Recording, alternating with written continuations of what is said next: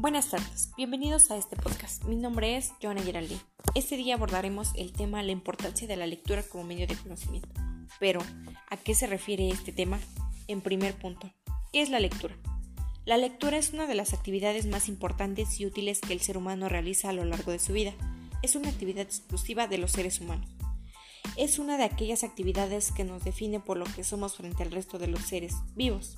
Es una actividad que por lo general comienza a adquirirse muy lentamente desde temprana edad y se mantiene de por vida. La importancia reside en el hecho de que es a través de esta que el ser humano puede comenzar a recibir conocimiento de manera formal e insertarse así en el proceso de la educación. Se requiere siempre de atención, concentración, compromiso y reflexión.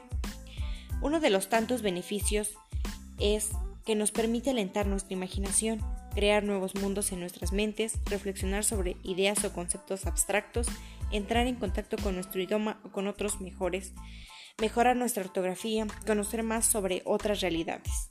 Finalmente, la lectura nos permite conectarnos a nuestro mundo y poder interactuar en este, pero también generar conocimiento y aprender.